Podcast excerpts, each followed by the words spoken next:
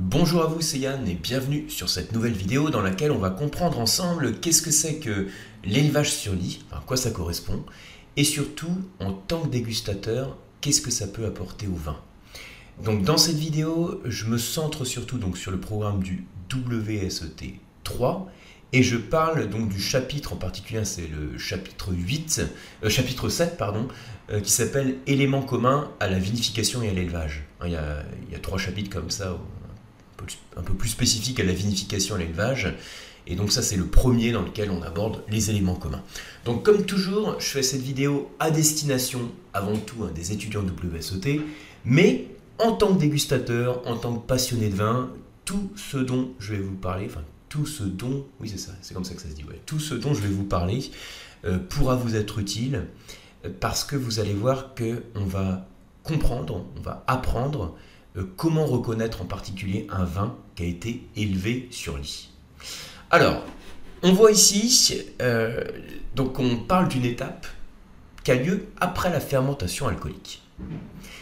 Après la fermentation alcoolique, donc qui est la conversion du sucre en alcool par l'intermédiaire des levures et qui s'accompagne d'un dégagement de dioxyde de carbone, eh bien, vous avez dans votre contenant votre vin qui est euh, pas, qui pas limpide, qui est plus ou moins trouble, on va plus ou moins trouble.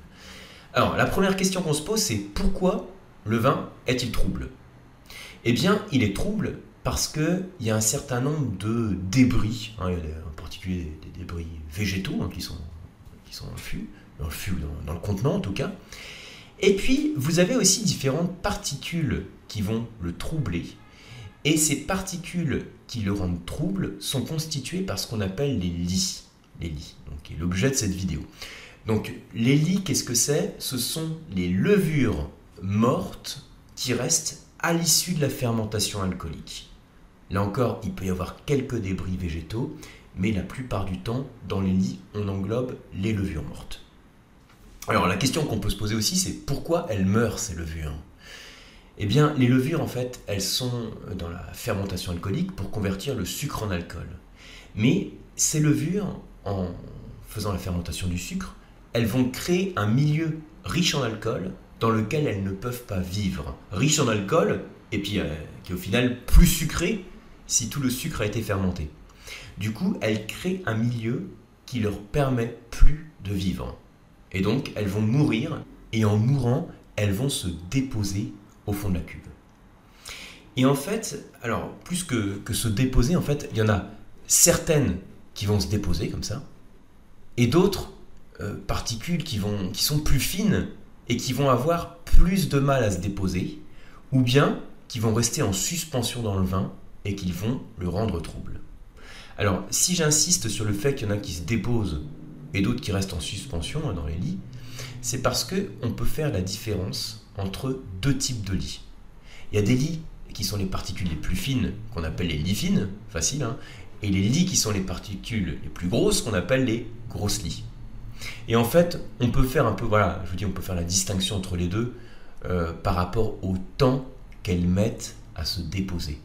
Donc les grosses lits, qui sont les plus grosses particules, vont se sédimenter plus vite, ce sont celles qui contiennent aussi plus de débris végétaux et qui sont susceptibles d'apporter des arômes qui sont pas, pas top pour le vin. Donc le but dans la vinif, c'est de ne pas, garder les grosses lits. Donc on fait en sorte d'éliminer ces grosses lits. Et pour les lits fines, donc la plupart du temps, on fait en sorte aussi qu'elles ne soient pas en, enfin, contact. On fait en sorte de les enlever du vin euh, pour que le vin soit limpide. Donc c'est-à-dire qu'on attend plus longtemps que ces lits fines se déposent et puis quand elle se dépose, on pompe le vin euh, pour le mettre dans un autre contenant. Le fait de le pomper pour le mettre dans un autre contenant, c'est ce qu'on appelle le sous-tirage. Donc c'est ça, le, truc à avoir en tête, c'est que les lits, c'est euh, un phénomène normal, hein, c'est un résidu, un reste de la fermentation alcoolique, et la plupart du temps, par sédimentation, on élimine toutes les lits. Hein, c'est une clarification, on veut un vin limpide, on, élimine mais voilà, donc c'est l'objet de cette vidéo. Hein. Si on éliminait tout, j'aurais peut-être pas fait de vidéo sur le thème. Mais il se trouve qu'il y a certains cas où l'élifine, vous avez compris hein, que c'est celle qui, nous intéresse, on va parfois les laisser en contact avec le vin. On va faire cela donc dans le cas du vin blanc, de certains vins blancs, dans le but d'impacter le style du vin. Et donc la question qu'on se pose maintenant, c'est comment ces lits, ces lits fines, vont agir sur le vin. Et en fait, ce qu'il faut savoir, donc les levures, c'est un micro-organisme vivant, hein, donc là on voit une cellule ici, hein, une cellule de levure. Euh, quand elle meurt, elle est en quelque sorte euh, détruite. Alors je vous ai mis le terme d'autolyse, c'est un terme d'ailleurs qui est cité dans le WSOT3, après on ne rentre pas du tout dans le détail, dans le niveau 3, donc ici je ne vais pas rentrer trop dans le détail dessus, mais euh, l'autolyse, ça veut dire c'est l'auto-destruction. Imaginez, vous avez un fruit qui est, pourri, hein, qui, est, en surmaturité, qui est tombé de l'arbre, complètement pourri, ou vous avez un, animal qui, est mort, par exemple, euh, eh bien, ces organismes, donc je parle du fruit pourri ou, l'animal mort, sont en mesure de s'autodétruire, euh, sans qu'il y ait un autre animal qui le mange, par exemple. Et en fait, c'est les tissus vivants euh, qui se détruisent par leurs propres enzymes. Et cette forme d'autodestruction, c'est ce qu'on appelle une autolyse. Voilà, une autolyse. Donc la levure, elle va subir une autolyse, donc c'est cellule hein, qui va se détruire par ses enzymes. Et en se détruisant, elle ne va pas euh, disparaître comme ça, se volatiliser, elle va transmettre des choses au vin. Alors des choses, quand je dis des choses, c'est plein, euh, quand je dis des choses, c'est plein de choses. Super. Quand je dis des choses, ça peut être des, des acides aminés, euh, ce qu'on appelle aussi des manoprotéines, euh, des composés qu'on appelle aussi des esters, qui donnent aussi qui développent certains arômes. Tous ces composés vont impacter le vin. Euh, de quels composés il s'agit en détail, c'est absolument pas le programme du niveau 3, mais retenez que cette autolyse transmet différentes choses au vin et que ce qu'elle transmet va impacter son style. Alors, qu'est-ce que ça apporte du coup Imaginez, hein, vous prenez un verre de vin blanc, euh, qui n'a pas subi d'élevage sur lit et un autre qui a, subi un élevage sur lit. Quelle va être la différence? Au nez, vous allez avoir des arômes spécifiques, comme par exemple typiquement des arômes de brioche, euh, des arômes de pain. Hein, quand je ne sais pas si vous faites votre pain, euh, voilà, cet arôme spécifique hein, de cette odeur très, très marquée qu'on peut retrouver sur certains vins. ça peut évoquer aussi le, vaguement l'amande. ça peut évoquer un peu le beurre aussi. Le beurre d'ailleurs qui fait penser, enfin qui fait penser, qu'on peut retrouver aussi dans les vins qu'on subit une fermentation malolactique, puisque la fermentation malolactique, par le biais des bactéries lactiques, crée un composé qui est le diacétyl et qui donne des notes de beurre. C'est une parenthèse que je ferme. Euh, on en parle dans le niveau 3 aussi hein, des arômes de beurre créés par la malolactique. Voilà. Donc au nez, vous avez ces arômes spécifiques et du coup, imaginez un vin euh, qui n'a pas subi euh, d'élevage sur lit, qui développe plutôt des arômes fruités, je vais prendre par exemple des arômes d'agrumes, de pommes, si vous avez un élevage sur lit sur ce type de vin, on apporte en fait de la complexité en apportant des arômes qui ne sont pas des arômes euh, primaires variétaux, c'est-à-dire apportés par le cépage, mais des arômes voilà, d'amandes, de pain, etc. Et puis en bouche, qu'est-ce qui se passe? Eh bien, les composés euh, qui sont transmis au vin dans l'autolyse de la levure donnent du gras Hein, ça apporte, on dit que en termes de texture, ça, voilà, plus de douceur, de gras, de, rondeur au vin. Voilà ce que ça apporte l'élevage sur lit. Et alors, l'autre question qu'on peut se poser, c'est comment on peut faire pour que l'élevage sur lit, il apporte encore plus de choses au vin? Hein, comment, comment on peut jouer, enfin sur quoi on peut jouer pour qu'il soit encore plus marqué? Eh bien, il y a deux choses sur lesquelles on peut jouer. La durée d'élevage, et puis, donc, c'est-à-dire, plus on laisse longtemps, logiquement, plus les lits vont avoir un impact qui va être marqué. Imaginez, et, puis l'autre question qu'on se pose ici, hein, c'est sur quel vin? Je vais répondre aussi en même temps. Donc, imaginez, vous mettez le vin, euh, entre guillemets, un pas longtemps en contact avec les lits, quelques mois. Typiquement, ce qu'on va faire généralement hein, sur les muscadets, hein, par exemple muscadet Sèvres sur lit, vous laissez quelques mois le, vin en contact euh, avec les lits, et qu'est-ce qui se passe? Eh bien, on va transmettre, je vous l'ai dit tout à l'heure, hein, surtout les caractéristiques, euh, plus les caractéristiques gustatives, hein, au termes de texture, de rondeur. Euh, après, on peut le laisser plus longtemps. Plus longtemps, ça peut être 8 mois, 1 an, 1 an et demi, 2 ans, 3 ans, ça peut, ça peut vraiment varier.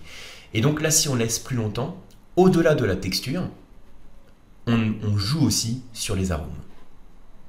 Et plus on le laisse longtemps, plus on va apporter de la rondeur, du gras, des notes euh, d'amande, des notes de pain, voire quelques notes noissetées. Et ça, on va le pratiquer donc sur des grands blancs. Donc grands blancs, par exemple, je pense à, des grands chardonnays, grands chardonnays de Côte-de-Beaune, en Champagne également, où là, la spécificité en Champagne, c'est que l'élevage sur lit ne se fait pas dans un contenant, dans un fût, par exemple, mais il va se faire directement dans la bouteille. Et puis après, l'autre truc pour que les lits apportent plus de choses au vin, finalement c'est très, c'est très, logique, plein de bon sens. Bah, si vous avez des lits qui sont en contact avec, euh, avec le vin, le but c'est aussi de favoriser le contact des lits avec le vin pour exacerber l'apport de ces lits. Et pour favoriser le contact, eh ben on peut faire ce qu'on voyait vaguement sur l'image ici, hein, le bâtonnage. Donc avec le bâton, on va remettre les lits en suspension pour extraire euh, les différents composés des levures mortes. Voilà. Alors ensuite, euh, je dirais, euh, pour finir, la question à laquelle vous devez pouvoir répondre, euh, qu'est-ce que c'est que la question à laquelle vous devez pouvoir répondre dans le cas du WSET3 C'est pourquoi je pratique l'élevage sur lit, sur tel ou tel vin Et peut-être plus encore, je vais vous donner un autre exemple de question un peu plus, un peu plus précis. Imaginez, on a deux chardonnays. On a un chardonnay entrée de gamme et un chardonnay premium. Quel choix va-t-on faire en termes de vinification et d'élevage pour ces deux styles de vin, ces deux gammes de vin, le chardonnay entrée de gamme et le chardonnay premium?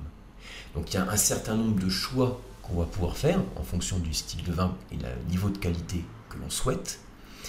Et là, comme on fait une vidéo hein, spécifique sur l'élevage sur lit, la réponse à donner, ce sera en particulier pour le chardonnay premium, qu'on pourra lui apporter de la rondeur et de la complexité en effectuant un élevage sur lit plus ou moins prolongé, voire en ayant recours au bâtonnage pour remettre les lits en suspension et exacerber donc la rondeur du vin et euh, voilà par l'apport de notes de pain, de brioche, d'amande, euh, lui apporter plus de complexité que l'autre vin, donc le chardonnay entrée de.